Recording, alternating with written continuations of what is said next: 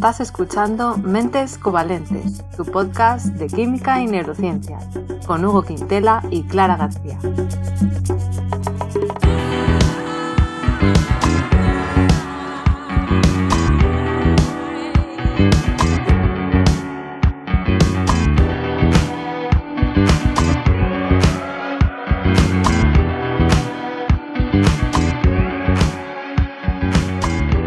Bienvenidos a un episodio más de Mentes Covalentes y hoy vamos a hablar de nutrición, pero primero voy a saludar a mi amigo Hugo. Hugo, ¿qué tal? Bien, hambriento. Me voy a dar un atracón ahora de galletas que vas a flipar. No, de galletas no, de fruta. no, hombre, no me digas eso con el invitado que tenemos hoy. y es que hoy tenemos un invitado muy especial, yo estoy muy contenta, es Aitor Sánchez García, que es dietista, nutricionista y tecnólogo alimentario. Aitor se dedica profesionalmente a divulgar sobre nutrición en medios de comunicación, conferencias, formaciones, además de codirigir el Centro de Nutrición Aleris en Madrid y Aitor tiene muchos títulos, los voy a leer de manera rápida, pero para que sepáis que el invitado de hoy, que imagino que mucha gente lo conocerá, pero para que sepáis que sabe lo que habla, es diplomado en nutrición humana y dietética, graduado en nutrición humana y dietética, licenciado en ciencia y tecnología de los alimentos y eh, posgraduado oficial en nutrición humana y también en condicionantes genéticos, nutricionales y ambientales de crecimiento y el desarrollo. Eh, muy largo ese título. y también ha hecho investigación en nutrición humana Así que un montón de cosas. Es conocido en redes sociales como Mi Dieta Cogea, así le podéis encontrar en YouTube, Twitter, Instagram. Y bueno, pues Aitor hace divulgación en muchos formatos, la verdad, en blog, en redes, en podcast, televisión, radio. Eh, ha escrito cuatro libros de divulgación sobre nutrición. Mi Dieta Cogea, Mi Dieta Ya No Cogea, ¿Qué le doy de comer? Y tu dieta puede salvar el planeta. O sea que un montón de cosas. Hola Aitor, bienvenido. Muy buenas, muchas gracias por dedicar tanto tiempo a leer todas esas cosas innecesarias como si estuviéramos en un congreso, pero lo agradezco. Eh, bueno, sí, la verdad es que tenemos, tenemos ese, ese background nosotros, ¿no? y al final, pues tendemos a hacer eso. No sé si me he dejado algo, he intentado resumir, algo que tú digas, esto es muy importante. Que, soy, que soy de Albacete, que soy scout, que son las cosas que, que, mi gente y mi madre habría agradecido que contásemos, claro. Eso es verdad, mira, Albacete lo sabía, ¿eh? pero mira, no lo había metido. Y scout sé que eres un gran scout, así que estupendo. un gran scout. un gran scout. Sí, hombre, porque hablas de ello, has hablado de ello muchas veces. Y antes de empezar con nuestras preguntas, yo te quería decir que he aprendido mucho contigo. Te empecé a seguir hace años gracias a mi compañera de piso y gran amiga Ingrid, que me recomendó lo que hacías y empecé a aprender contigo. Y yo diría que gracias a ti, pues como mejor hoy en día. Así que doy las gracias. Oye, qué bien. Mira, algo, algo que nos llevamos. Me alegro mucho, me alegro mucho. Y bueno, ahora tenemos un montón de preguntas eh, preparadas, a ver si nos da tiempo a todos. Hugo, ¿quieres empezar tú? Sí, empiezo yo. ¿Sabes hacer un ballestrinque? Pues no, porque dentro de, de ser un scout, la cabullería y hacer nudos es una de las cuestiones, eh, bueno, iba, iba, iba a decir ridículas. No, no considero ridículas. Considero que están como sobreestimadas. Y entre Hollywood y la vieja guardia, que muchas veces que se dedica, pues, no sé, a estereotipizarnos un poco con las cosas poco útiles que hacemos los scouts, ¿no? Como nudos, llevarte navajas y eh, orientarte y hacer supervivencia en el monte, pues no tiene nada que ver con eso. Al contrario, somos una ONG, sobre todo en, en el escultismo en Europa, súper potente. Hacemos educación en valores con un corte social bastante interesante. Así que me gusta hablar más de derechos humanos y de valores más que de nudos, afortunadamente. Alguien me acaba de poner en mi lugar. Eh, lo siento, de todas maneras, lo de los nudos, tengo que decir que yo soy un inútil y siempre necesito nudos cuando quiero amarrar cosas y, no soy capaz. Así que también son útiles. Oye, es que, pero que tienen su utilidad, ojo, porque a ver, yo, yo soy partidario aquí de, de, ser muy práctico y sí que es cierto que hay tres o cuatro nudos que en la vida, en un campamento, o, te, te, facilitan mucho, pues hacer algo que sea eh, pues un pequeño amarre, poder empalmar dos cuerdas, eh, es que te vale para la vida. pues eso, eso es lo que yo no sé y muchas veces de verdad que me, me hace la vida un poco más complicada. Tutoriales de YouTube, Hugo, yo creo que eso... tampoco se hacer de la corbata, pero bueno. Cuando los necesitas no suele haber cobertura. Es... ya. También, es verdad, también, es verdad. Bueno, a ver, eh, voy a hablar un poco más de nuestro libro. Eh, nosotros nos criamos en los años 90. En los años 90 eh, lo que le habían enseñado los medios, por lo menos a nuestros padres, era que los niños tenían que desayunar su tazón de cereales con un montón de azúcar, un montón de galletas, de merenda nos daban el bollicao, la pantera rosa y se pensaba que eso era bueno porque tenía muchas vitaminas y azúcar y todos necesitamos azúcar. Eh, en los últimos años, sin embargo, pues ha habido un boom, digamos, de la divulgación de nutrición y entonces eso, digamos que ahora formaría parte del pasado, pero a pesar de haberse desmentido muchos mitos, quizás estén creando nuevos mitos, como por ejemplo los superalimentos, ¿no? Y también nos da la impresión de que para comer sano hay que gastarse mucho dinero. Entonces la pregunta es, ¿cómo está el panorama actualmente? ¿Pasamos de esa situación a una exagerada por el otro lado? ¿O cómo ves que, estamos a día de hoy? Digamos que un poco los mitos se han ido actualizando y, creo que además, afortunadamente, por ejemplo, habéis hablado antes de, la divulgación, todos los años que llevo en divulgación, incluso el primer libro. Yo ahora ya miro el primer libro que escribí, Mi dieta cogea, desmontando mitos, y creo que ahora son todos como muy del pasado. Son, todos como que, esas cosas ya están dadas por hecho por, por un poco lo, lo, que has comentado, Hugo, que la divulgación en redes y la presencia de dietistas nutricionistas, especialmente en divulgación, ha conseguido que algunas cosas que dábamos por, por sentado hace una década ahora digamos que son pero grulladas.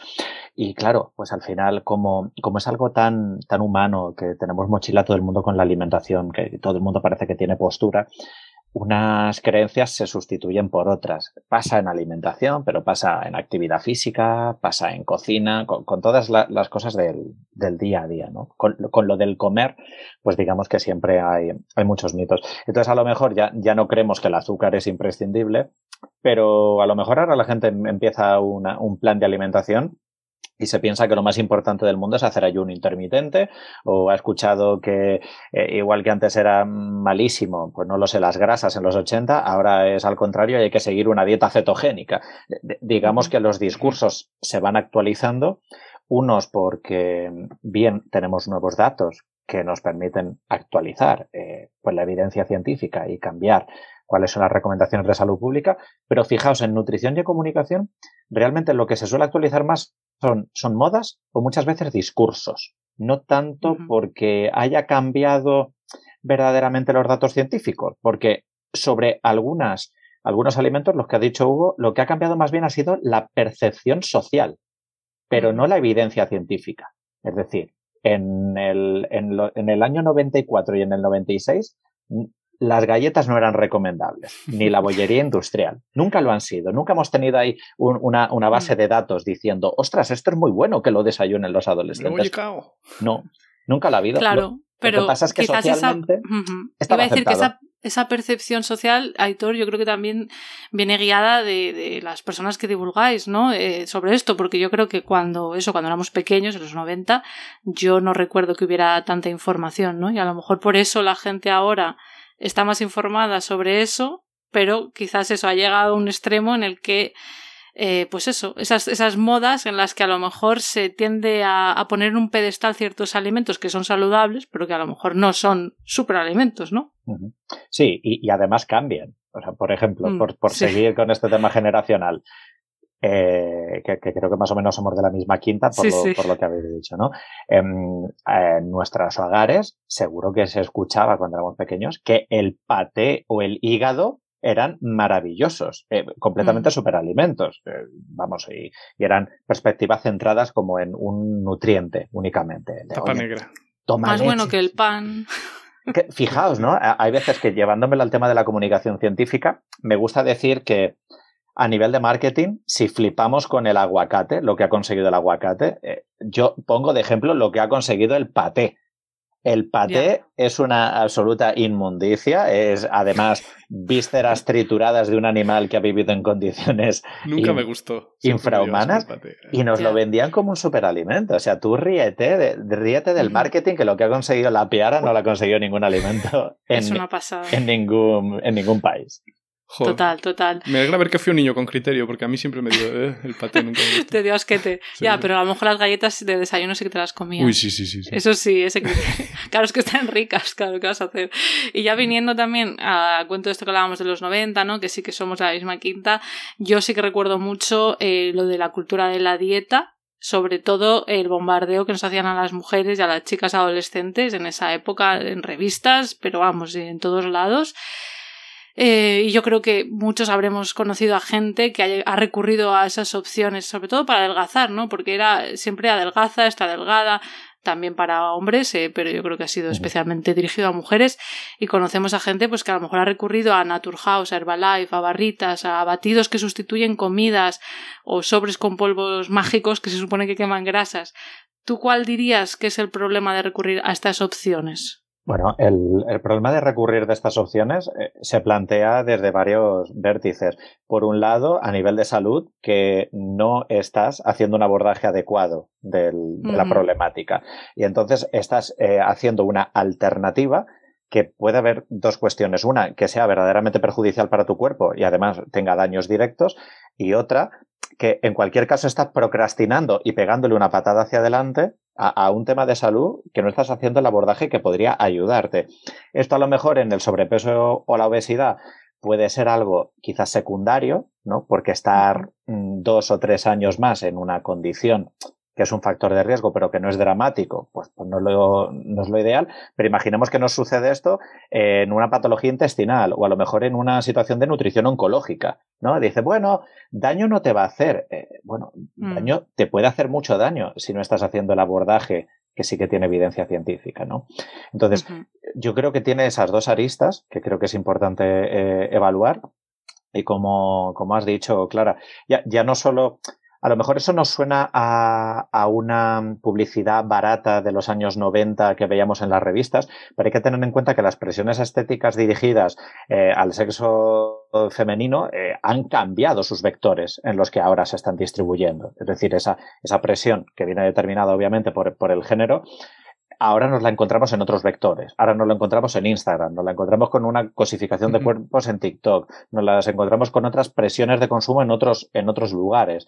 Entonces, a lo mejor antes estaba en revistas, pero quizás hoy está en, con las noticias que te saltan en Twitter o la tendencia de los bailes y danzas y retos que te hacen las influencers en, las redes sociales de moda. ahora es, peor, probablemente, ¿no? Porque ahora como que no puedes escapar. Antes si no leías revistas, a lo mejor te, te salvabas de esas imágenes, digamos, idealizadas, pero ahora hay una cuestión que creo que yo es peor, y ya no tanto por el, bombardeo constante. Para mí me parece que lo verdaderamente cruel de la, de la publicidad de hoy en día es sobre todo el, el no percibida como publicidad y la situación aspiracional. Es decir, ahora hay chicas que están consumiendo redes sociales y ven a, a, su, a, personas que admiran y que a veces perciben como iguales y, y a veces les hacen por imitación o, les están vendiendo un, les están colocando un producto, les están haciendo ese endorsement y a, lo mejor lo están siguiendo desde un punto de vista de, mayor confianza.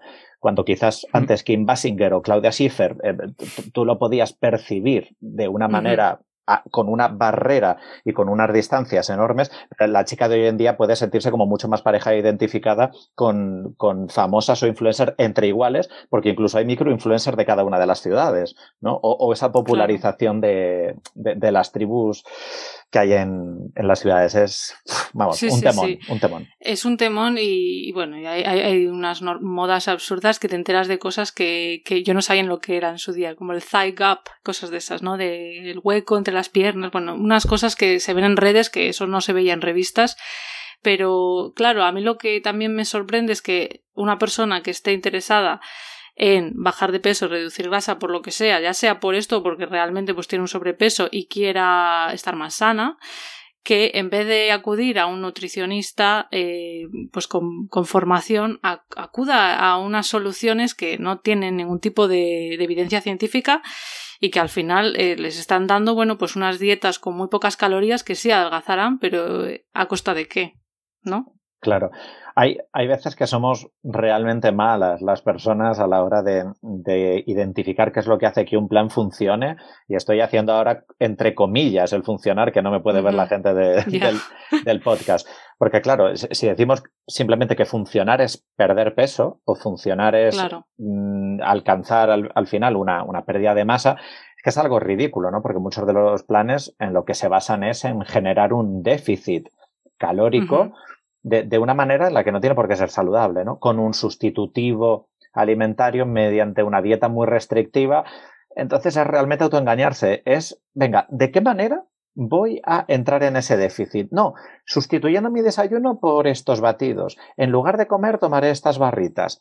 eh, voy a tomar únicamente piña o alcachofa. Es decir, son autoengaños para alcanzar un, déficit calórico nutricional que no tiene además ninguna, eh, ningún empuje ni ningún soporte para que lo mantengas en el tiempo, pero además claro. para que te ayude. Os voy a poner un ejemplo. Se pusieron de moda en, un momento los batidos para adelgazar. Sí. Y a nivel de estrategia dietética, no hay nada peor que un batido para adelgazar. Está concentrado a nivel calórico, es denso, no sacia, no hay masticación. Eh, sí, sí, sí. Se, les da justo a las personas que quieren engordar o consumir más, ¿no?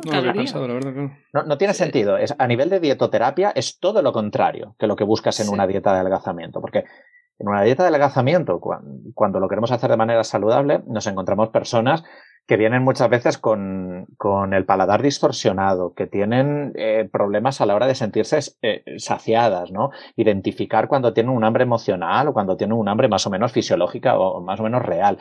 Y, y claro, lo que buscas en ese tipo de dieta es una dieta más, más fresca, un poco más saciante, que además te sientas como un poco más realizado. Pero los abordajes a los que se lanza la gente y empieza a abrazar es a separación y alienación completa de la, de la comida y que incluso no te deja seguir una dieta normativa, porque dejas de comer como las personas y empiezas a claro.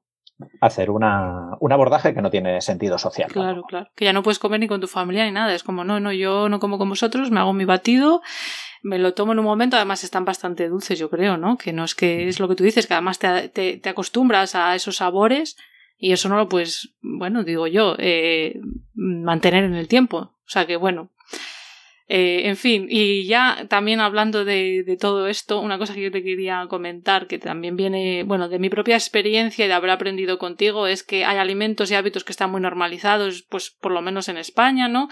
Y, quizás por eso, pues habrá personas que le rompan un poco los, los esquemas cuando escucha a gente como tú, pues hablar de que quizás eh, comer pasta, pasta no integral, me refiero, tres veces a la semana, cosa que yo hacía, o comerte media barra de pan todos los días, algo muy normal en España, o un zumo de mm. naranja todas las mañanas, quizás no sea la mejor opción desde un punto de vista nutricional. Entonces, mi pregunta es, ¿cómo crees tú que se puede comunicar eso sin generar un rechazo visceral?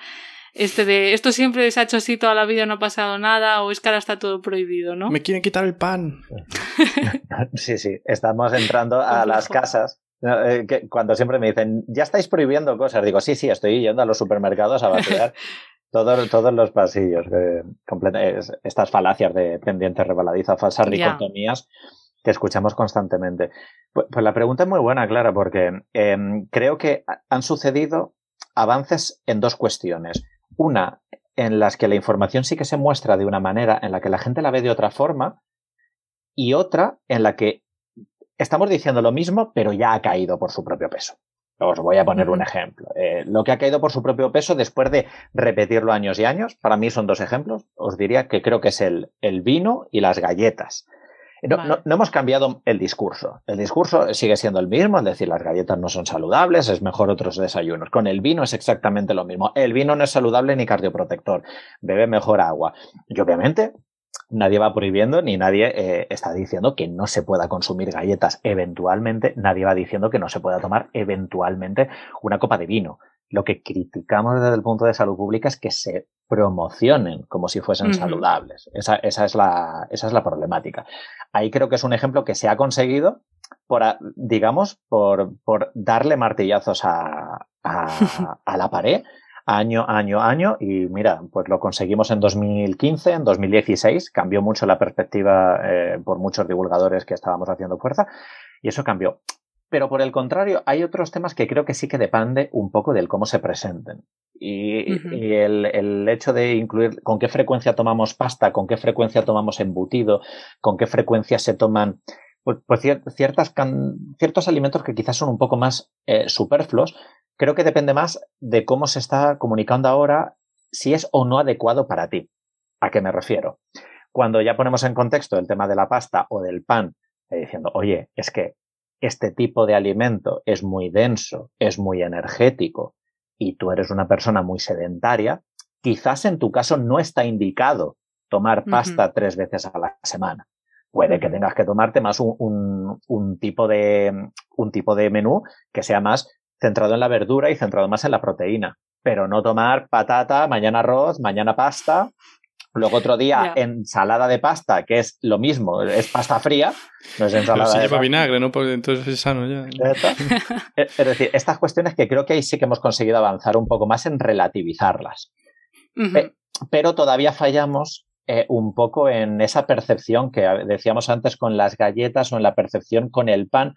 Sigue habiendo alimentos en los que es muy complicado identificar que abusas de ellos o que tomas demasiado de ellos, porque no hay una percepción nociva del mismo.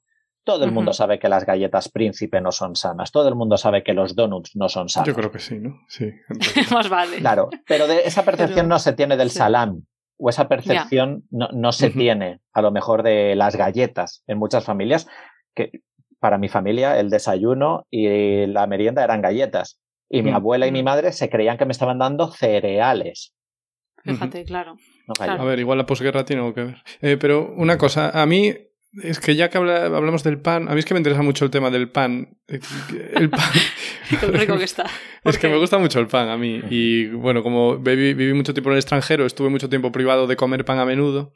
¿Cómo es de bueno el pan? ¿Hay categorías de pan? ¿Qué nos puedes decir acerca del pan? ¿Puedo comer pan todas las comidas? Que me gusta mucho. Eh, esta tercera, ahora la reformulamos de otra forma porque es buena. A ver, el pan hay que, hay que tomarlo como un alimento que no es muy interesante. No, no es el demonio, como mucha gente dice. Decía, el pan, el, un veneno blanco más, las harinas. Oh, Jesús. No, no, es que sean un veneno, simplemente que son muy poco interesantes y superfluas. ¿Por qué? Porque es casi todo, eh, nada, almidón, es endospermo, es grano de, de cereal. No, no, no tiene mucho interés. Claro, si tú empiezas a llenar tu dieta de un alimento que ocupa espacio pero no te aporta mucho, le está quitando el protagonismo a, cosas más interesantes.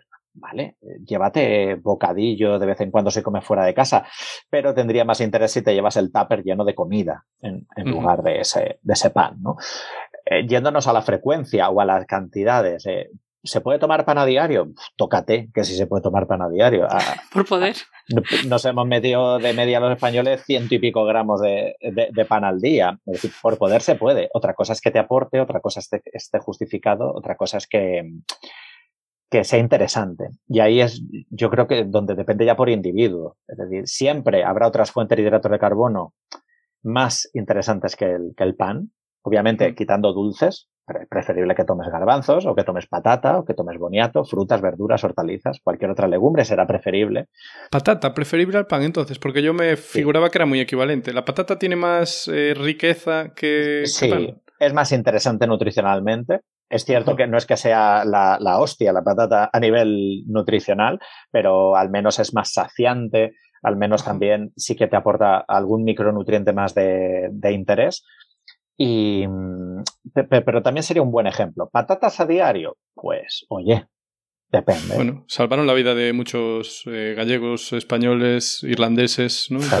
eso sí. Eso es, en un contexto muy diferente también, claro. ¿no? Eso Ahí está. hay que tener en cuenta, ¿no? El, la, el contexto social del siglo XXI y su relación para con las comidas y las reservas de comida no tiene nada que ver.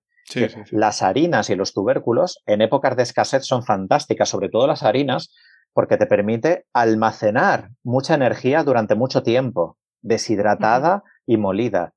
Por eso es tan importante y, por eso también las civilizaciones siempre se han centrado alrededor de, de cereales, por su densidad energética. En, en América centradas en el maíz, en Asia con el arroz, en lugares de Oriente Medio, pues más centrado con, con el centeno, con pseudocereales, sorgo, mijo en África, centeno, trigo en Europa, ¿no? Pero el cereal siempre lo ha protagonizado. Hoy en día, que no nos movemos, estamos delante de pantallas, pues tiene más sentido que el protagonismo de la alimentación no lo tenga un cereal, sino que lo tengan seguramente materias primas vegetales frescas, ¿no? Frutas, verduras y hortalizas. Vale, entonces eso, la conclusión es el pan, sí, te da mucha caloría, pero no te da muchas más cosas, entonces si en vez de comer otras cosas comes mucho pan, pues estás... Pero tampoco es que sea, por ejemplo, de subidones de azúcar no te suele dar el pan, ¿no? No tiene un índice glucémico, se llama así, muy alto. Sí, el problema del índice glucémico, que, es otro melón, eh, o del pan, es cuando es, es, es una variable que solo te está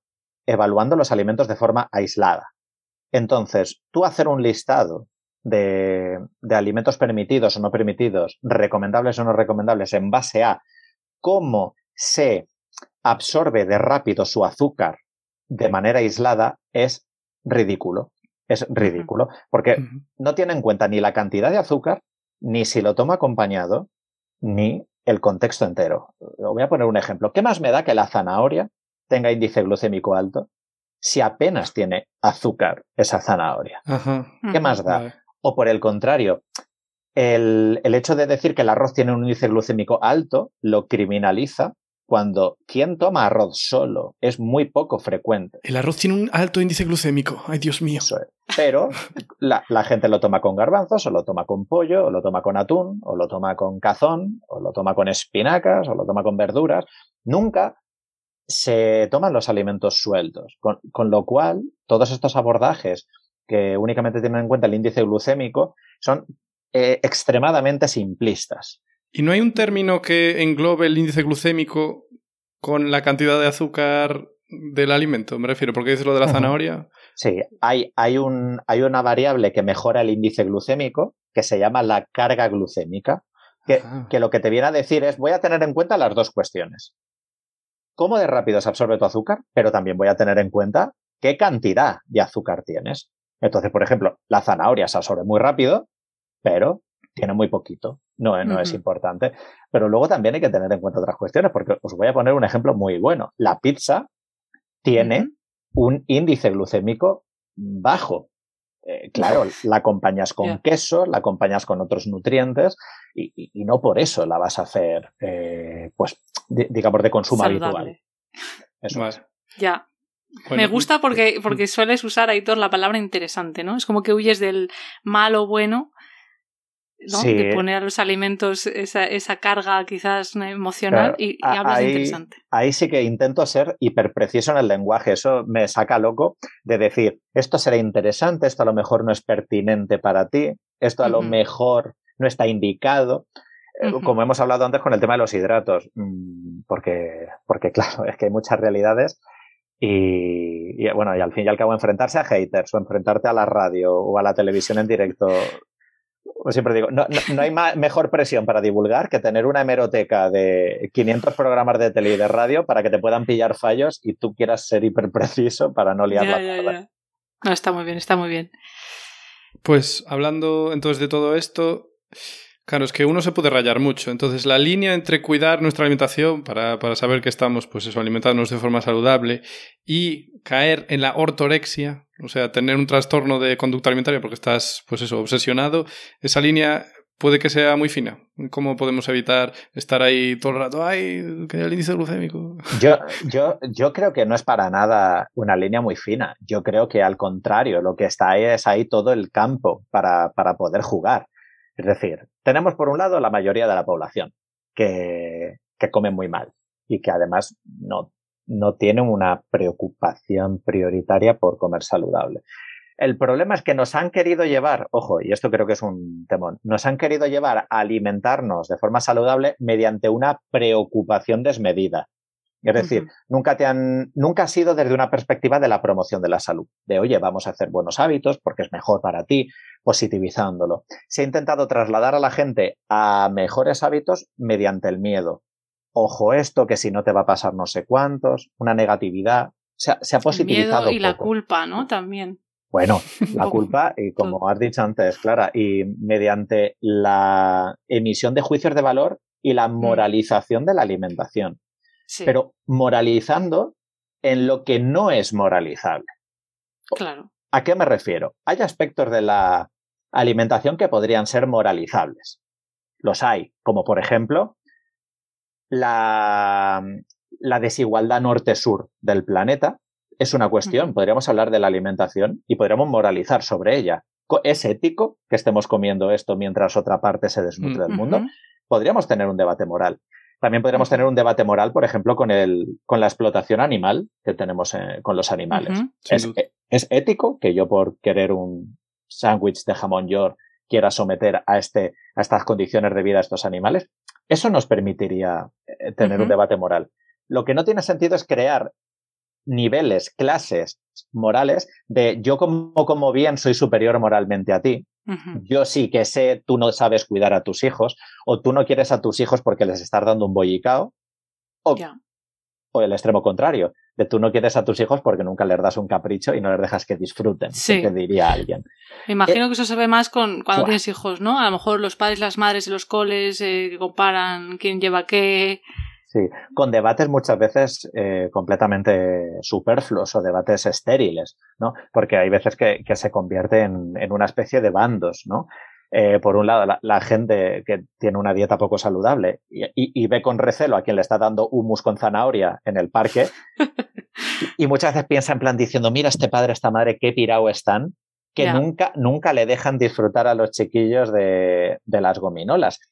incluso con, con esa superioridad moral de decir, ay, déjalo que disfrute. Ese, ese niño no es feliz porque no toma chocolate, ya, ya, es que también es muy fuerte eso de asociar la felicidad a solamente ciertos alimentos que no son muy interesantes o saludables, ¿no? A mí me gusta darle la tortilla a esos argumentos y, y, darnos cuenta que quedamos en paradojas argumentativas, ¿no? Porque si nos, si nos vale el argumento de pobre niño que no es feliz porque nunca toma, no sé, me lo invento, bollería industrial, yo le doy la vuelta a ese argumento y diría, joder, pobre niño los otros, cuya felicidad depende en tener bollería industrial. Espero que también tenga cariño de su familia y que esté escolarizado y, que tenga potabilización de agua en casa y le lean cuentos y le abracen antes de ir de noche.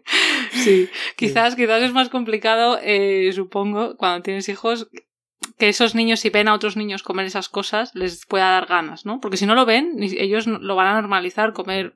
No saben ni que existe el humo. Claro, tú comes tus mandarinas y tus cosas, ¿no? Y, y, ni lo piensas. Pero claro, cuando ves a los otros, es lo mismo con el tema de, de dejarles la tablet o no, yo qué sé, todas esas cosas. Ahí tenemos una directriz a nivel divulgativa que creo que nos funciona bien, que es un poco la de no prohibir, no ofrecer. Es decir, tú no ofrezcas en casa alimentos malsanos, no los ofrezcas, pues, y, el, argumentario en casa es sencillo de, oye, pues cariño, ¿por qué no tenemos esto? No tenemos esto en casa, pues porque, porque no comemos de esto, porque ya hemos hablado que no es saludable, etc, etc o, los motivos que tuvimos unos follones muy gordos y ahora ya decidimos. y, eh, pero se actúa con naturalidad. Si un día van a un cumpleaños y le ofrecen, o si los abuelos le compran algo, bueno, pues eh, tampoco necesariamente hay que prohibir porque a lo mejor se despierta el deseo, porque vas a tener un temón. Mm. Entonces, hay que ver ese equilibrio. todo lo prohibido puede al final generar más interés, ¿no? Al final el niño es adolescente sobre todo, se imagino. Venga, hablando de cosas que ofrecen los abuelos a los nietos, una cosa que está muy normalizada en España es el consumo de alcohol. Espero que no ofrezcan eso ya. Eh, pero antiguamente sí, ¿eh? A nuestros padres. Sí, eso es verdad, sí. una copita de vino. Agua del Carmen también, si estabas mal. Eh, la quina esta, San Clemente. Bueno, eh, eso, que es muy habitual consumir alcohol y vamos, que está muy. es una cosa totalmente normalizada socialmente. Y yo diría que hizo mucho daño esto de lo que comentaste ya antes, que una copita, bueno, que el vino que es bueno para el corazón, una copita diaria bien, que si tiene resveratrol. Eh, ¿Qué dice la evidencia científica sobre el consumo de alcohol? ¿Cómo es de malo? ¿Qué aporta de bueno, si es que aporta algo de bueno? La evidencia científica es clara. Otra cosa es que haya mucha gente haciendo mala ciencia, que ya sabemos que la mala ciencia no es evidencia científica, simplemente son anécdotas sesgadas que, mm, que, se esfuerza mucho en hacernos creer que el, que el alcohol es saludable. El alcohol no es saludable para nada ni siquiera para divertirse, porque lo que divierte a la gente es la socialización, no el alcohol. Lo digo porque muchas veces viene el argumento de decir, bueno, pero ¿y lo bien que te lo, te lo pasas bien? Eh, no por el alcohol, te lo pasas bien por el, el folclore social y, y, la rutina social que estás haciendo. por eso beber solo no es tan divertido, ¿no? No, claro, pero sí que es verdad, o sea, yo, yo siempre me lo paso bien sin beber y estoy totalmente de acuerdo que no hace falta, pero es verdad que desinhibe y eso no lo podemos negar. El alcohol desinhibe. Sí, eh, por lo tanto, podríamos eh, hacer otra, otra reflexión social. Ya no tanto que el, que el alcohol divierte, sino que el alcohol te hace entrar en ciertas situaciones que a, veces quieres, pero como podría mm. ser, no sé, entrar en un desenfreno autoadmitido, como quien quiere decir, oye, vamos a jugar a la botella, o, o, quieres decir, vamos a jugar al strip poker. Eh, por ejemplo. Interesante es jugar a esas, a esas cuestiones, ¿no? De salir probablemente de, esa zona. Bueno, la habilidad en sí misma es, es un fin, a veces, yo diría. sí, sí. En, la humanidad incluso, ¿no? Eh, lo, es especialmente lo que comentabas antes, Hugo, de adolescentes. Eh, fíjate, os comentaba que no hay nada de saludable en el alcohol y eso es muy claro a nivel de evidencia científica, pero creo que se le ha quedado ya caduco a la industria del alcohol el argumentario de la salud. El argumentario de la salud se le ha quedado muy, muy, muy caduco. Ha servido a veces para que los adultos justifiquen su consumo de alcohol porque a veces lo, que quiere un adulto es autoengañarse. Solo necesitas decir, y para compartir en un grupo de WhatsApp, la cuñadez de un gin tonic equivale a una hora de gimnasio. Eh, ¿Esto se ha visto? Eso se ha dicho. Bueno, eso se dice con, con, sorna, ¿no? no, no, no, con sorna no, no, con sorna no. De, compartido por, por, medios cavernícolas de, de nuestro país. Pero fijaos qué paradoja que mm, con los adolescentes el alcohol nunca ha entrado con una justificación de salud. Absolutamente nunca. Eh, mm, de hecho, a los adolescentes nunca les ha entrado nada con la justificación de salud mm, y, es más una justificación de ocio. Eh, la problemática que tenemos actualmente de que el abuso de sustancias y el abuso de alcohol es cada vez más temprano en jóvenes y adolescentes es sobre todo una cuestión cultural y de, y de alternativas de ocio y de valor social que le damos al alcohol somos una sociedad que sigue premiando culturalmente al que más bebe, al que más aguanta, es más guay, se populariza.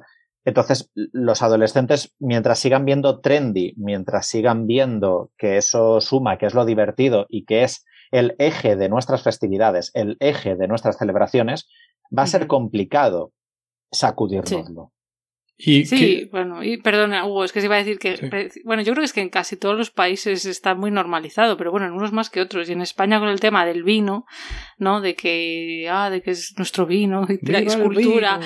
Claro, es que parece que al final, eh, bueno, si se habla mal del alcohol parece que estás mal, hablando mal de tu país, pero no hay que distinguir, ¿no? Y, y yo creo que es eso también lo que tú dices, Aitor, no querer autoconvencerse, o sea, tú bebes si quieres, pero por lo menos sabiendo que no es saludable. Luego tú ya verás lo que haces. Claro, sí, como fumar, ¿no?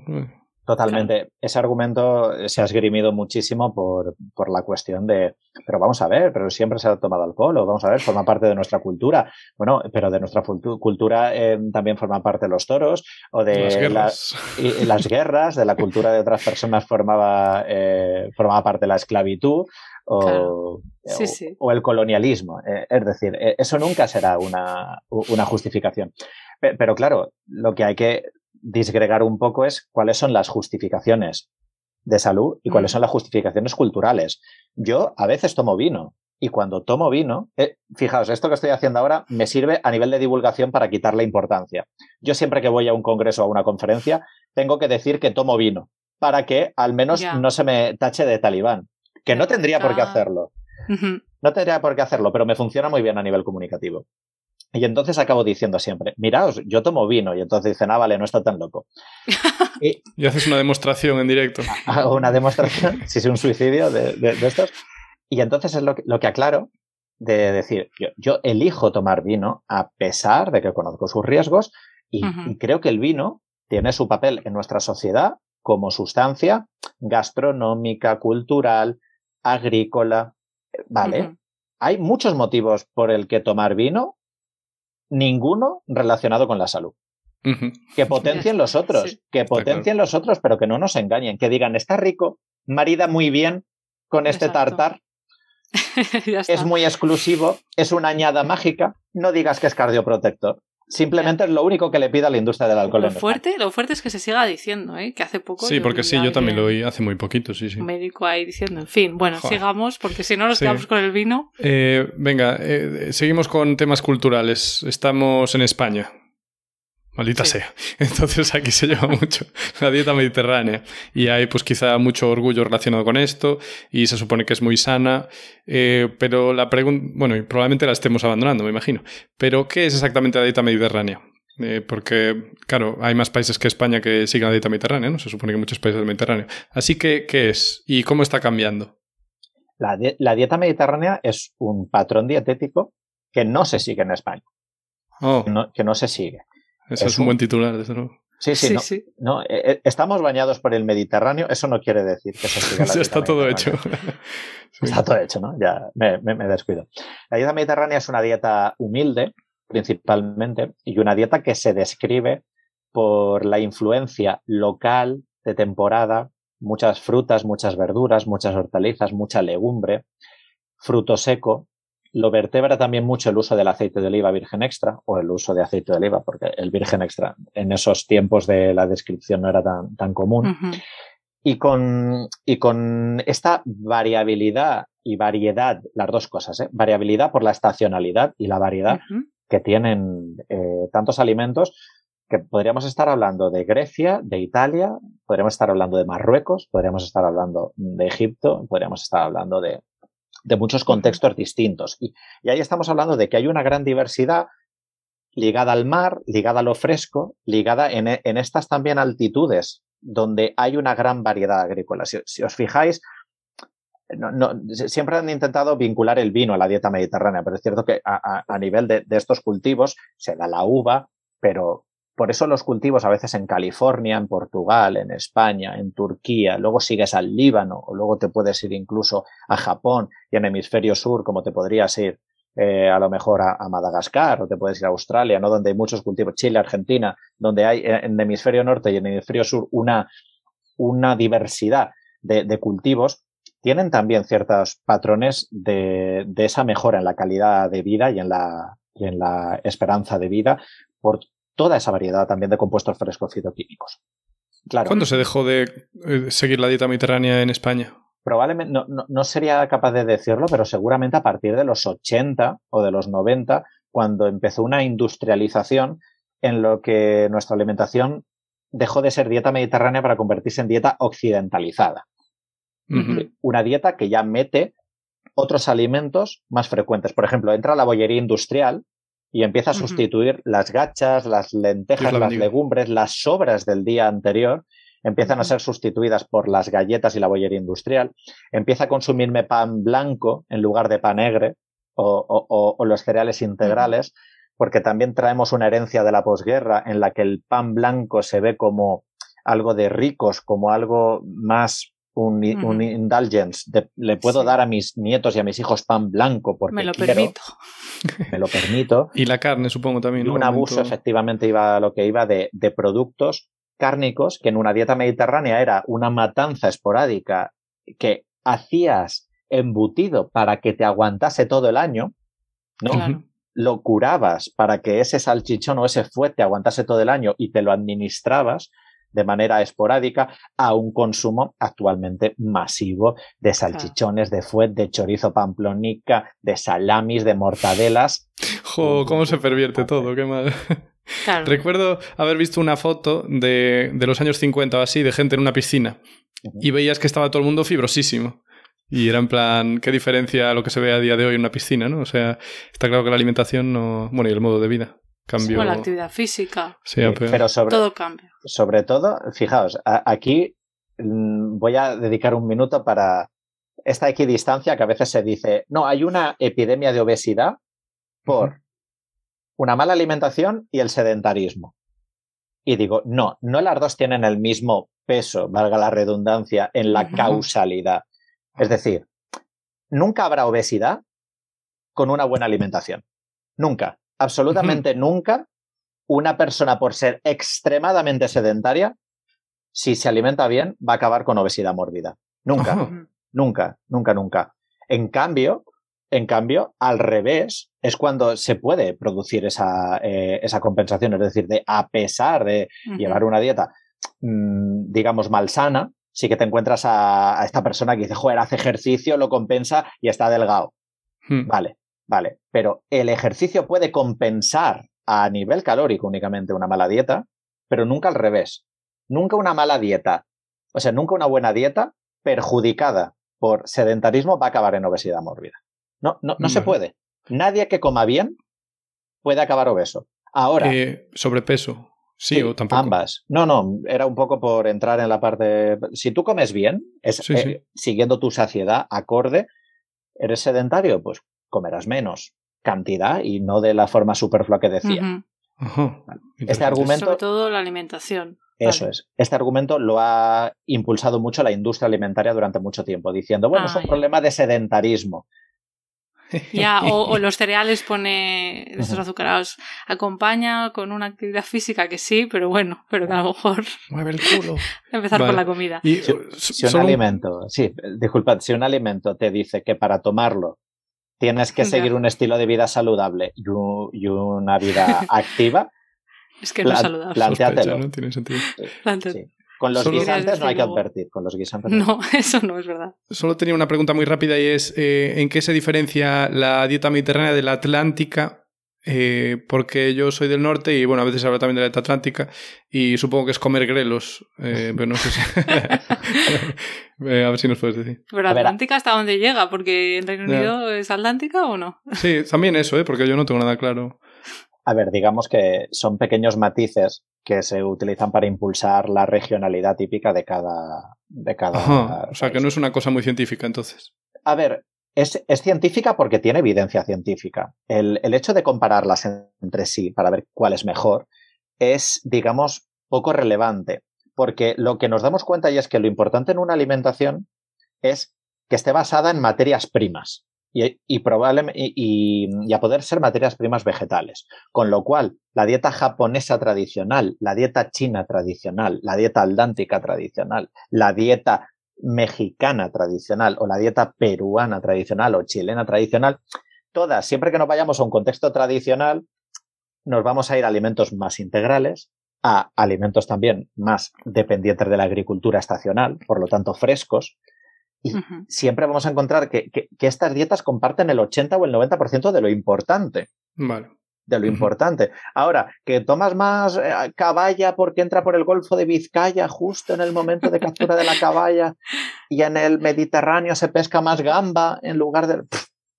Eh, ya, al final tampoco o sea, que es la única ciencia o cosa de la vida en la que sí que hay que volver un poco a lo que hacíamos antes. Quiero decir, en la medicina, pues eso mm, para mí es una chufla, casi siempre, pero la nutrición parece que sí se puede decir. Yo diría más que en la nutrición, fíjate, un matiz en la dietética. ¿Por qué?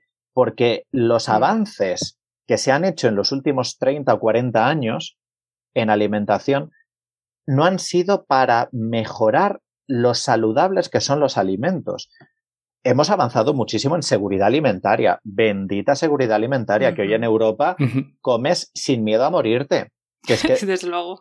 Que, que, es una ventaja. ¿Cuál es el problema? Que todo lo que ha ido apareciendo en los últimos 40 años, o la gran mayoría de cosas, han sido alimentos más refinados, alimentos más concentrados, alimentos más palatables para hacer un negocio.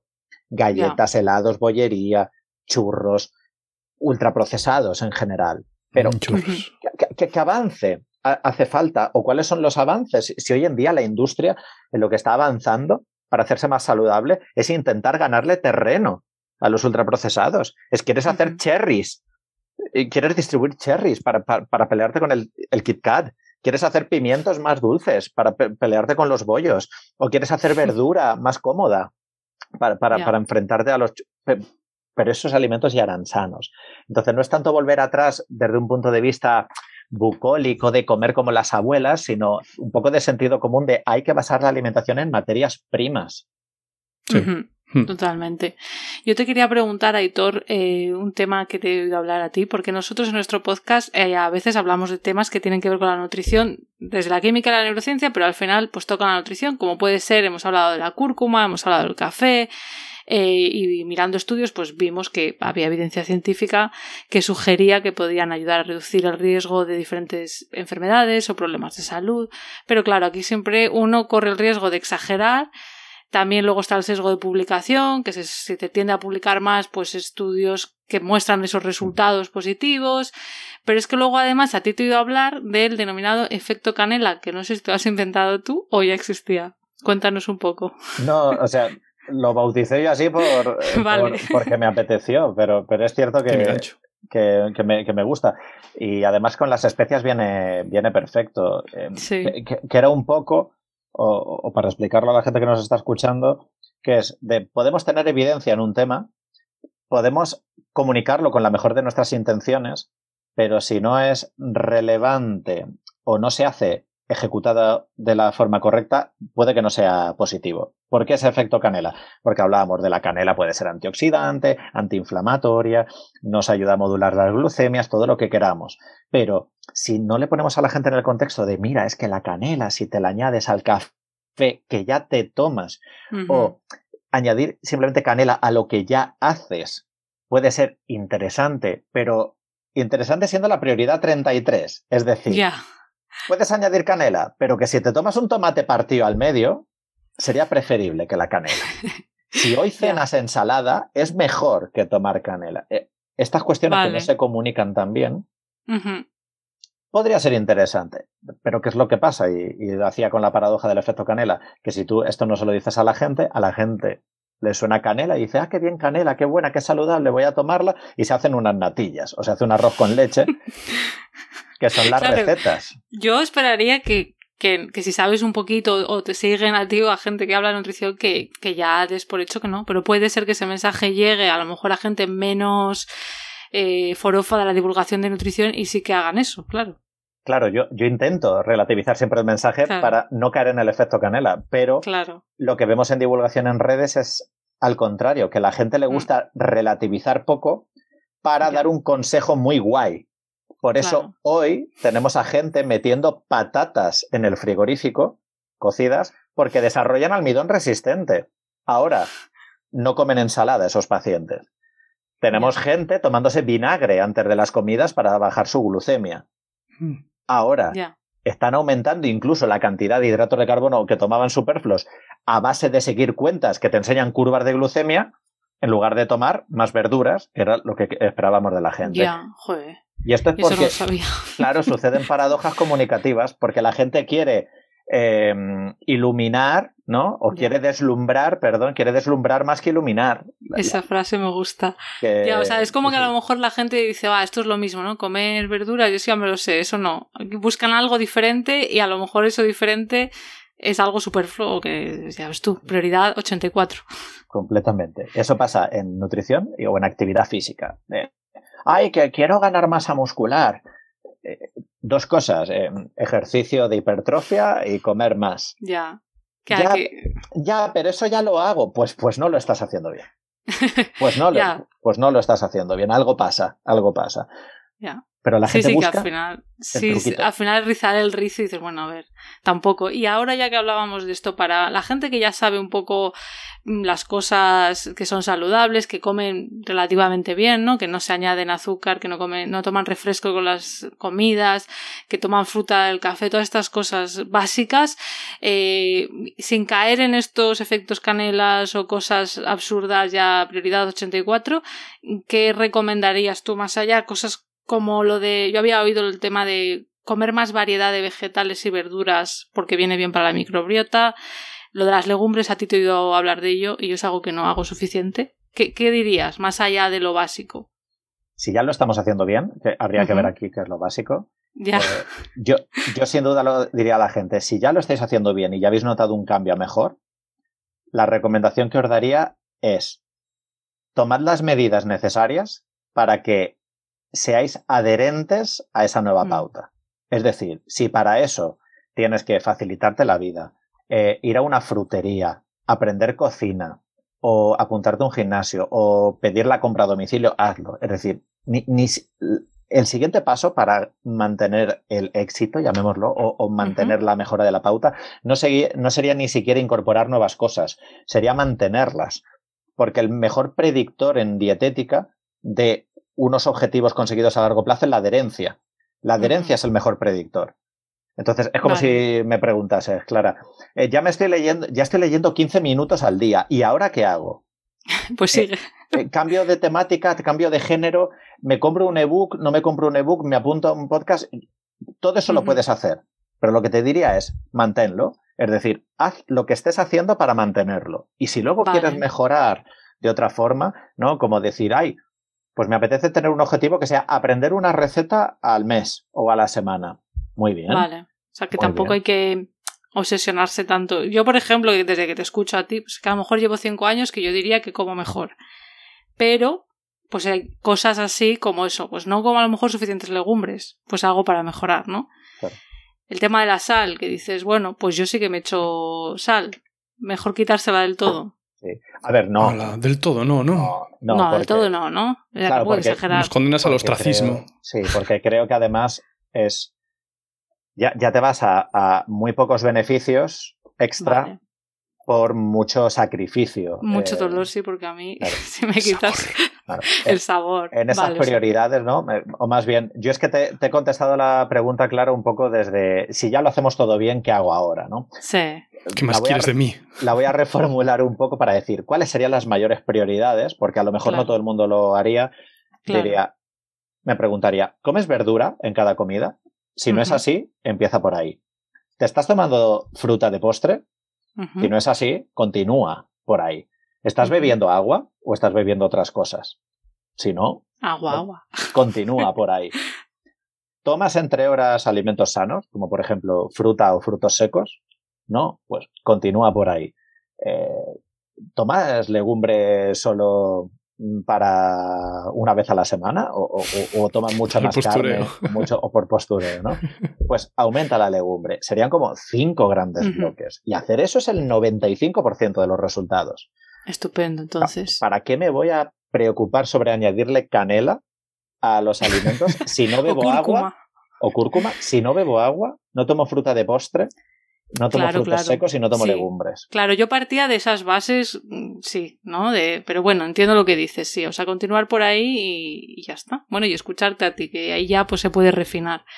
Perfecto. Pues seguimos, seguimos, Hugo. ¿Qué más eh, preguntas tenemos? Vamos a ver, con todo esto, eh, viniendo de la situación en la que estamos, la sociedad, ¿a dónde te gustaría, dónde te parece que sería bueno que avanzase la sociedad en cuanto a nutrición? ¿Qué cambios? ¿Qué estamos haciendo mal y qué deberíamos, sabes? Como has dicho mal, Hugo, te voy a coger el, juicio de valor. Y ya que, has hablado de juicio de valor, voy a hablar de moralidad. Creo que la sociedad, ahora mismo con la alimentación, eh, se plantea muchos retos de cara a los 10 próximos años que, que pasan necesariamente por la alimentación. Y uno de ellos es el cambio climático. No podemos mirar hacia absolutamente ningún otro lado. O sea, la comunidad científica tenemos que seguir empujando hacia la gran crisis climática que tenemos actualmente y la alimentación es uno de los sectores que más tiene que decir en esto. Es el 24 o el 26% de las emisiones, depende de la fuente que consultemos. Y lo mejor de todo es que es un sector fácilmente modificable y realmente variable dependiendo de lo que hacemos. Porque es un sector que puede cambiar mañana mismo, o puede cambiar en, en un mes o en un año. No es como un sector como el transporte, que necesitaría 10 años para remodelarse. No es un sector como el urbanismo, que tendría que expulsar al coche de las ciudades y reinventar y necesita años para cambiar los parques automovilísticos. No es un sector como el energético, que podría enfrentarse a las renovables, qué transición va a hacer con la nuclear o, cómo vamos a ir dejando eh, el carbón y el gas natural. La alimentación podría hacerse en uno o dos años, con una perspectiva de cambio enorme mediante el aumento de la proteína vegetal que es una de, las, de las mayores desproporciones que tenemos en el consumo, ¿no? La, proteína animal y la proteína vegetal. Eh, lo calculé hace poco, lo puse en Twitter. Eh, el cómo era la desproporción española de proteína animal y proteína vegetal. Tomamos 50 kilos de carne al año y de legumbre 3. ¿Solo? ¿Solo 3 kilos de legumbre al año? Per cápita, sí, sí, sí.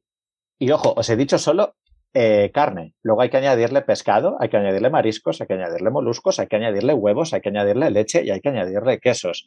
Te da un ratio de proteína animal, proteína vegetal del orden de 98,2%. ¿Qué me estás contando? No me esperaba para nada. Y fíjate que en España aún las legumbres ha sido algo bastante. Pero no comemos muchas habas, muchos garbanzos, muchos. Esos son legumbres, ¿no? Tres kilos, sí, sí. Tres, kilos per cápita. Judías.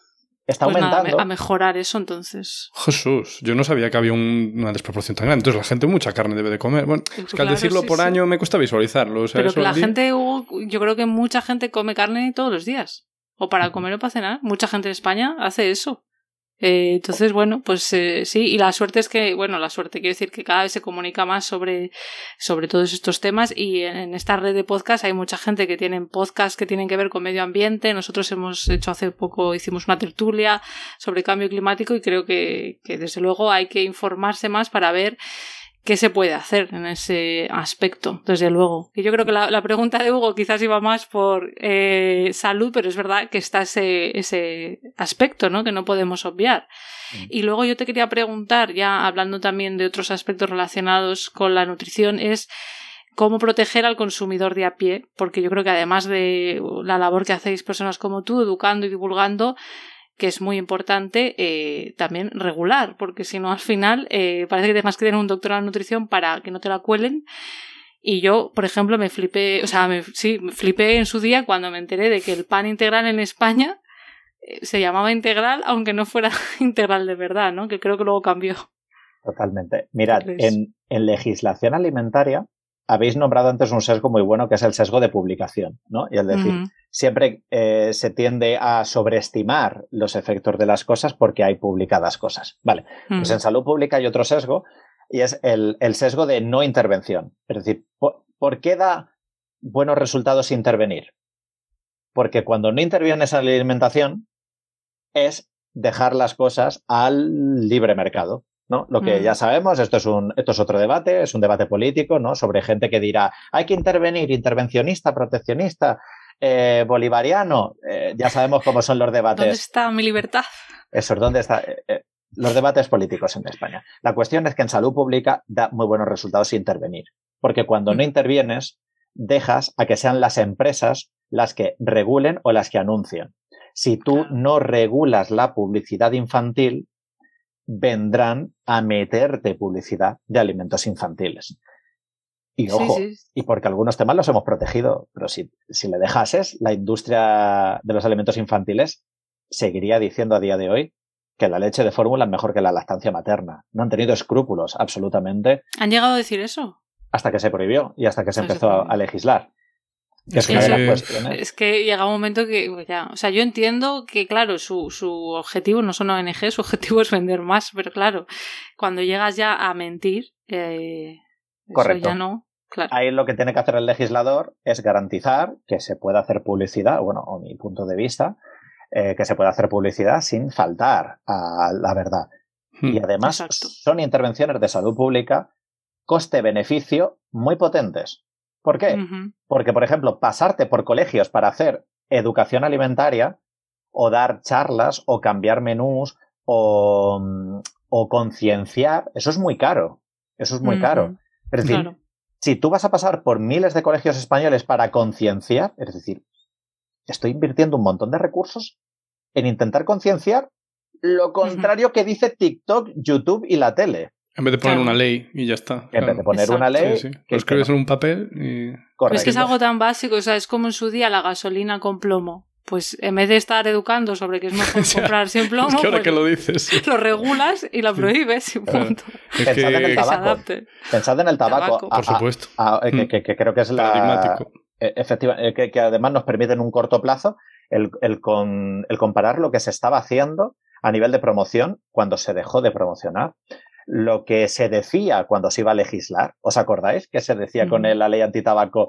La gente va a dejar de ir a los bares, los bares van a quebrar.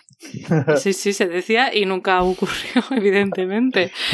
Muy fuerte. Eh, es que las, eso, las empresas son leviatanes que hay que, pues, hay que, ¿sabes? Hay que decir, vale, hasta aquí. Muy, o sea, todos necesitamos, genial, pero hasta aquí. Eh, eh, entonces la pregunta es, es muy ¿Crees que es muy difícil luchar contra eso, contra los lobbies? Porque claro, tú quieres legislar, pero bueno, sabemos que hay grupos de presión, hay muchos intereses económicos. Eh, ¿Cómo lo es, ves? Es muy complicado legislar, pero sigo creyendo la, la nutrición comunitaria y la salud pública nos sigue demostrando que es el camino más efectivo porque al menos es cuando puedes controlar y enjaular a la bestia, a ese leviatán, que, que decías, al menos puedes enjaularlo.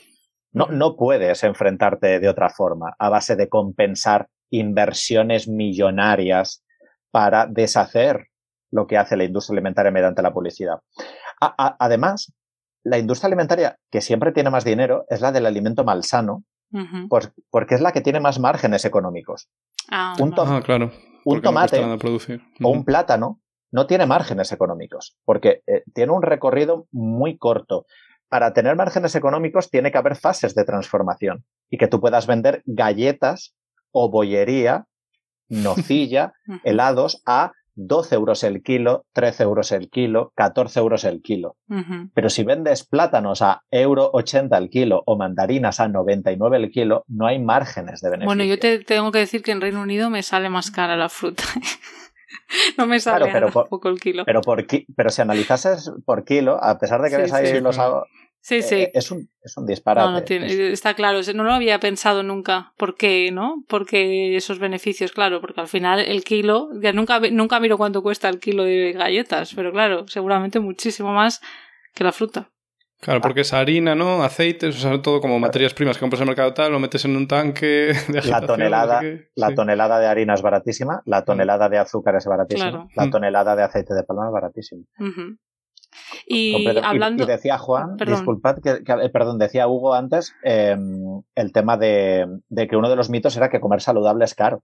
Sí. Ya que es cuando te das cuenta, cuando, te vas a la ración sí. y la gente compara lo que vale un donut o un bollo y una mandarina, cuando lo ves por ración de consumo, es cuando te das cuenta.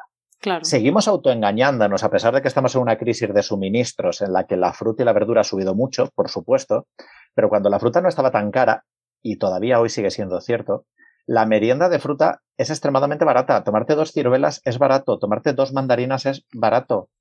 Ni, ni 40 céntimos, ¿no? sí, supongo que también estará el argumento, ¿eh? por pensar en la gente que, pueda decir el contraargumento de, eh, ya, pero con dos mandarinas no te quedas lleno. En cambio, a lo mejor con medio paquete de galletas sí. Pero claro. pero luego te entra hambre enseguida, o sea que tampoco. Bueno, pero aún así, o sea, medio paquete de galletas. Yo qué sé, por decir. Si son así que llevan chocolate y tal, pues a lo mejor un paquete ya te cuesta un euro setenta, un euro ochenta. Y las mandarinas, cuatro mandarinas, aún no te valen un euro. Sí, ¿no? Y las legumbres son baratas, o sea que hay un montón de alimentos sanos que son baratos. Y más allá del tema de la regulación, volviendo a la educación, ¿tú crees que vendría bien eh, en la educación, no sé si primaria o secundaria, una asignatura de nutrición? Que estuviera ahí obligatoria o al menos que se diera más importancia pues, en las asignaturas de biología o de ciencias naturales mm. para que tengamos esa base sólida? Yo soy un hater de las asignaturas de nutrición. Hater total. Porque un hater, un hater. Primero por eh, los maestros y maestras de este país, que les tengo mucho aprecio, a los que creo que hay que dejar de meterles carga docente que bastante tienen con sus, eh, con sus legislaciones y en las que creo que además los hábitos de salud no se tienen que hacer mediante competencias teóricas como asignaturas. Creo que la educación de, hábitos tiene que estar en el centro escolar transversalizada. es, es lo que dice la evidencia científica. No hay que hacer asignaturas de, hay que hacer modelos en los que esté integrado en el centro. Aquí quien es un puntero mundial es Japón, tiene un modelo de educación alimentaria que se llama Shokuiku, que es significa alimentación, educación alimentaria en, en Japón. Y, lo que hace es involucrar a la comida en el centro. No enseña la pirámide alimentaria, ni el zombo japonés, ni la pagoda china eh, como guías alimentarias. Lo, que explica es cómo hay que involucrar, ¿no? Entonces, los chavales recolectan en huertos comida, preparan, lavan la verdura, los mayores en el comedor escolar sirven a los pequeños, rellenan el agua de las jarras, van a las bandejas y tienen dentro una rutina engranada en la que la comida forma parte del centro como puede ser mantener tu propio pupitre o mantener tu forrar tus propios libros, ¿no? Mm. Eso falta mucho en este país, ¿no? Me da la impresión. Ya que estamos lejos, ¿no? De eso. Sí, sí. Pero es verdad que con una ley sería relativamente rápido, ¿no? Bueno, habría igual, yo qué sé, ya hay comedores en todos los colegios, solo sería cambiar un poco. Hemos tenido, eh, por eso creo, eso sería lo idílico, ¿no? Sí. Eh, pero creo que independientemente de que nunca vamos a llevar al nivel de Japón en los próximos 10 años, creo que los mejores cambios eficientes en España se van a lograr no tanto por la teoría o por educación en la escuela, sino mediante cambios normativos en el comedor escolar. Es oh, decir, mm. como se ha hecho ya en Euskadi, en Cataluña o en Baleares y la comunidad valenciana, que son las cuatro comunidades punteras en comedores escolares, que han hecho guías muy potentes y también han hecho directrices en las que ya han contemplado cuánta cantidad de legumbre tiene que haber como mínimo en el comedor escolar, qué es verdura y qué no es verdura, ¿no? Tomate frito no es verdura. Pero tantos eh, eh, niños comen, en, porque yo no comía en el comedor escolar, ahora sí que se suele hacer eso. Sí, sí, una vale, vale. la mayoría, vale, vale. Es que claro, yo me acuerdo en su día cuando era la jornada partida y luego pasar a una continua. O sea que eso sería un buen punto para adquirir esos hábitos saludables en vez de aprenderte la teoría. Sin duda, porque estarías haciendo una intervención completamente modélica. Si únicamente estamos enseñando la teoría en el centro, pero no intervenimos en, en la escuela, claro estamos enseñando teoría, pero no estamos cambiando la conducta. Está claro, si le das la teoría y luego le sigues dando lo mismo a la gente. No, claro. No, bueno, a lo mejor un poquito de, de las dos estaría bien. Prefiero darle el gazpacho en lugar de explicarle que el tomate tiene licopeno. Desde luego. Desde luego, pues, pues muchas gracias por, por, puntualizar esto de que eres un hater de las asignaturas, porque a veces parece que todo sea la solución, ¿no? Meter asignaturas y no necesariamente. Asignatura de ajedrez, asignatura de economía, asignatura de, de, creatividad, asignatura de emprendimiento. Asignatura de creatividad, nada me suena más. bueno, pero estaría, pero yo sí que pienso que estaría bien un poquito más de nutrición dentro de esas asignaturas que ya existen y a lo mejor hay otras cosas menos interesantes, pero bueno, yo no soy docente, o sea que no me. No lo sé. Sí, a eso me refería un poco con transversalizarlo. Es, hmm. es decir, creo que tiene. Yo estoy trabajando, tengo ahora un proyecto que estoy haciendo un poco como mecenas para la comunidad educativa, para todos aquellos profes que quieran enseñar también hábitos saludables hacerles una especie de curado y de selección de contenidos, porque muchas veces es, ¿cómo lo hago? Pues mira, aquí tienes estos vídeos, aquí tienes estos recursos, eh, aquí tienes Estupendo. Porque es al final un poco lo que, lo que creo que No sé qué es, una reflexión, un apunte quizá, no sé si va a acabar en pregunta. Pero bueno, que en el tema de los comedores, que no sé, supongo que todos a día de hoy son contratas, o sea que al final los que están detrás de los comedores de nuevo son empresas y también estaba pensando en las residencias de mayores también, que creo que había salido en el programa de Chicote, que por cierto, desde que empezamos el podcast es la segunda vez por lo menos que lo menciona Chicote, pero sé que había ido por residencias y había visto lo que daban de comer a los ancianos de las residencias y, o sea, una vez dijo, esto es mierda, les dan de comer mierda. Eh, de nuevo, si no se legisla, pues no, claro, ¿no? Totalmente. Y además, eh, aquí hay una otra otra, otro gran prejuicio y es que se piensa que mm, hacerlo de forma saludable sería mucho más caro mm. y verdaderamente no es así. Tienes toda la razón, Hugo, en, el que la mayoría de las colectividades en España están gestionadas por caterings externos mm. y además es un oligopolio. Es decir, es que el 90% de las comidas de restauración colectiva es que están por cuatro caterings en España. Es ah, además es un Como las constructoras, ¿no? Totalmente. totalmente. Y, los, y desgraciadamente los, em, los estándares, quienes los marca, es la comunidad autónoma. Si la comunidad autónoma no pone unos pliegos de condiciones eh, que inviten a hacerlo bien, el catering nunca lo va a hacer bien por sí mismo. Porque, por, por, un lado, por comodidad, a veces no es tanto por, por querer revolucionar, es por comodidad. Si lo llevo haciendo así, ¿para qué me voy a replantear? sí, eh, sería un gasto y hacer beneficio. Cambiarlo. E, entonces es un poco lo que, lo que sucedió. Lo hemos visto en otros países. Vimos el cambio que pegó a nivel escolar también en Estados Unidos con, con la administración Obama cuando, cuando mejoraron los comedores escolares y, y, Estados Unidos ha mejorado. A pesar del destrozo que luego hizo la, la, la administración Trump, de, ahora mismo tenemos más sobrepeso y obesidad infantil en España que en Estados Unidos. ¿Ah, sí? ¿Qué me dices? Para ubicarnos. ¿En ¿eh? serio? Para ubicarnos. ¿Ah, sí? Guau, qué mal, no sabía en, yo. En infantil, en infantil. Lo, que, lo que sucede es que Estados Unidos despista porque lo que tiene es una obesidad adulta severa, brutal. Y es lo que te imaginas siempre en la peli. de, esta gran obesidad mórbida, pero en infantil estamos peor que Estados Unidos. Interesante. Bueno, yo tengo que decir que cuando yo vivía allí, a mí me sorprendía, en primer lugar, ya que había supermercados de no frescos. O sea, había supermercados donde tenías de todo, pero menos frescos. Obviamente también súper frescos. Menos verduras, y... frutas. Sí, o sea, tenían de todo un montón de productos envasados y tal, pero... Y también eh, me sorprendía pues la de guarradas que se vendían, ¿no? Combinaciones, no sé, muy locas un montón de cosas. En fin. en fin. Eh, bueno, pues eh, ya mm, yo creo que nuestras baterías de preguntas ya, ya están. ¿Tú tienes algo más que te hubiera gustado tratar? Eh, ¿Algún mensaje quieras enviar? Ah, no, espera, se me ocurre una pregunta. Dijiste que había cuatro. Olvido todo lo que acabo de decir. Ah, dijiste que había cuatro empresas o así que llevaban lo de la nutrición. Eh, ¿Qué, qué, nombres tienen? ¿Lo sabes? Eh, pues eh, sí, hay distintas. Pues, por ejemplo, está Ser Unión, que es muy potente. También está Eures o, o, Compass Group. Están varias. Unas las hacen mejor que otras. Es decir, pues, yo, yo he trabajado incluso para, para, para alguna de ellas para hacer ciertas campañas no todas lo hacen igual de mal, no todas lo hacen igual de bien, pero digamos que lo, que yo quería transmitir con esto es que es un, oligopolio, me refiero a, que están muy pocas manos las decisiones y que mediante el cambio de legislación podríamos mejorar de manera casi simultánea estas cuestiones. Al igual que cuando en España se han hecho cambios de manera eh, sectorial, que, han sido muy rápidas. Por ejemplo, la reducción de la sal en el pan, en toda la panadería, en todo el sector. ¡Pum! El cambio de, etiquetado, pum. Las reformulaciones de productos obligatorias, pum. Ay, y se, me ocurre otra cosa con eso, muy rápido. El Nutri-Score, que de, coña, ¿no? O sea. No, no. es una, no es un buen etiquetado frontal. Es que yo vi cosas que eso, cereales eh, con mucho azúcar, que eran en plan B, y luego cereales que no llevaban nada de azúcar, y eran D. Y yo, pero no entiendo nada, porque igual porque llevaban miel o algo así, los no sé. es hay una duda y es en la que yo no estoy seguro de si es mejor Nutri-Score a nada.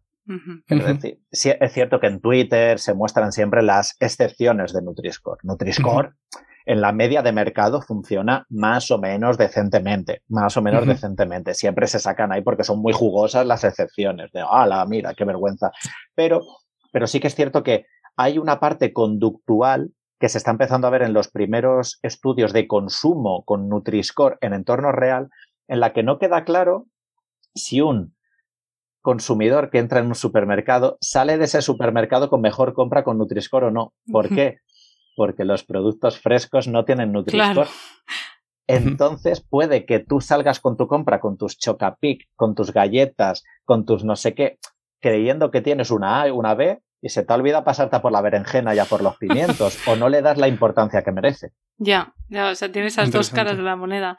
Muy bien, pues eh, vamos a ir terminando, sí, porque si no va a quedar un podcast muy largo. eh, qué tarde, sí. perdón. y bueno, y tendrás que irte. Aitor, ¿alguna cosa final que digas, esto no me lo han preguntado y quiero decirlo? O más o menos. Yo, creo que hemos hablado de casi todo, pero un mensaje sería que comer saludable no es complicado. Hay muchas veces que lo que es complicado es discernir entre la información que es rigurosa o no rigurosa pero comer sano, lo que es sano, luego nos damos cuenta que, que, no es así, que lo que necesita la gente son recursos para en el momento de su vida en el que está, de que hay gente que descubre el bote de garbanzos y dices, ostras, pues es que ahora me he hecho ensaladas de garbanzos y son súper prácticas. soy yo. gente que descubre que las judías verdes eh, las puede descongelar, mm. las echa a la sartén con salsa de soja y están buenísimas. Esto me lo dijo mi madre el otro día, le dije, mamá, que me dan muchas judías y se me estropea, dije, pero congela las burro, y yo, ah, no sabía o sea, que es al final hacernos la vida mm. más fácil para comer más sano. Sí, y desbloquear, desbloquear momentos. Hay, tenemos familias, lo mismo en consulta, en el, centro de nutrición, que eh, descubren o les decimos que las tostadas de fruta son sanas en lugar de mermelada y empiezan a darle a los peques tostadas de plátano o tostadas con pera y... Ah, o sea, lo hacen cachitos, así y lo ponen encima. Vale dices, qué tontería. Dices, sí, pero te puede cambiar 150 desayunos a lo largo del año. Sí, sí, sí, sí. Perfecto. ¿Y algo que quieras decir de tus proyectos, de dónde te pueden seguir antes de cerrar? Yo creo que la gente poniendo mi dieta cogea sales en muchos sitios, pero algo que quieras comentar. Sí, en, toda, en todas las redes sociales me pueden encontrar como mi dieta cogea. Eh, estoy haciendo varios proyectos, pero como ninguno concreto ni ningún momento de lanzamiento. Ahora que hemos vuelto de verano, eh, eh, estoy ahí como sacar uno, pero sí que lanzo que voy a sacar un juego de mesa. ¿Ah, sí? Mm. Guay. Sí, un juego de mesa para peques, para comer saludable de forma no teórica, ¿no? Como hemos hablado con el tema, que creo, que creo puede estar interesante. Y, estoy en un momento también ahora vital en los que, bueno, yo tengo mis necesidades básicas muy bien cubiertas, ah, soy un privilegiado por dedicarme a la divulgación científica, que es lo que me gusta, así que voy a empezar un poco a hacer proyectos para hacerle la vida más fácil a la gente de otros sectores, ¿no? Por ejemplo, el de la educación, como os he dicho antes, que me apetece echarle una mano a, a la pues eso, a la comunidad educativa y, estoy financiando como mecenas un proyecto para, que todos los colegios de España puedan tener una programación educativa de, alimentación saludable y bueno, pues todo completamente gratis. No, no quiero hacer negocio. Altruismo. Sí, los scouts dijimos que íbamos a dejar el mundo mejor de como lo encontramos. Genial. Pues mira, ya sacas el tema scout y yo quería hacer un manifiesto aquí, quería pedir disculpas al colectivo Scouts. De hecho, mi prima eh, trabaja en relaciones eh, institucionales de los Scouts de España. Yo solo quería presumir de que sé lo que es un ballestrín. Ya, porque cuando dijiste eso, yo no sabía ni lo que era. Digo que, o sea, que cerramos el círculo así, ¿no? Con los Scouts, con tus disculpas, Hugo. Y, y a ti te damos las gracias, Aitor. Nos ha encantado charlar contigo. Nada, un placer y me voy a por el AVE, que es un transporte sostenible. Uy, estupendo, pues vamos. Cuidaos. Muchísimas gracias, ¿eh? que estarás súper liado. Adiós, Aitor. Nada, nada, nada. Chao. Y a nuestros oyentes, como siempre, las notas con las redes y la web de Aitor estarán en la web de Podcastidae, que es la red de podcast a la que pertenecemos. La página web es podcastidae.com y si queréis apoyarnos podéis darle al botón de suscribirse desde vuestro reproductor preferido de podcast, darle a me gusta, dejarnos comentarios y para estar al tanto de todas las novedades, pues podéis seguirnos en redes. En Twitter estamos como arroba covalmentes y en Instagram y Facebook como mentes covalentes. Hasta la próxima. Venga.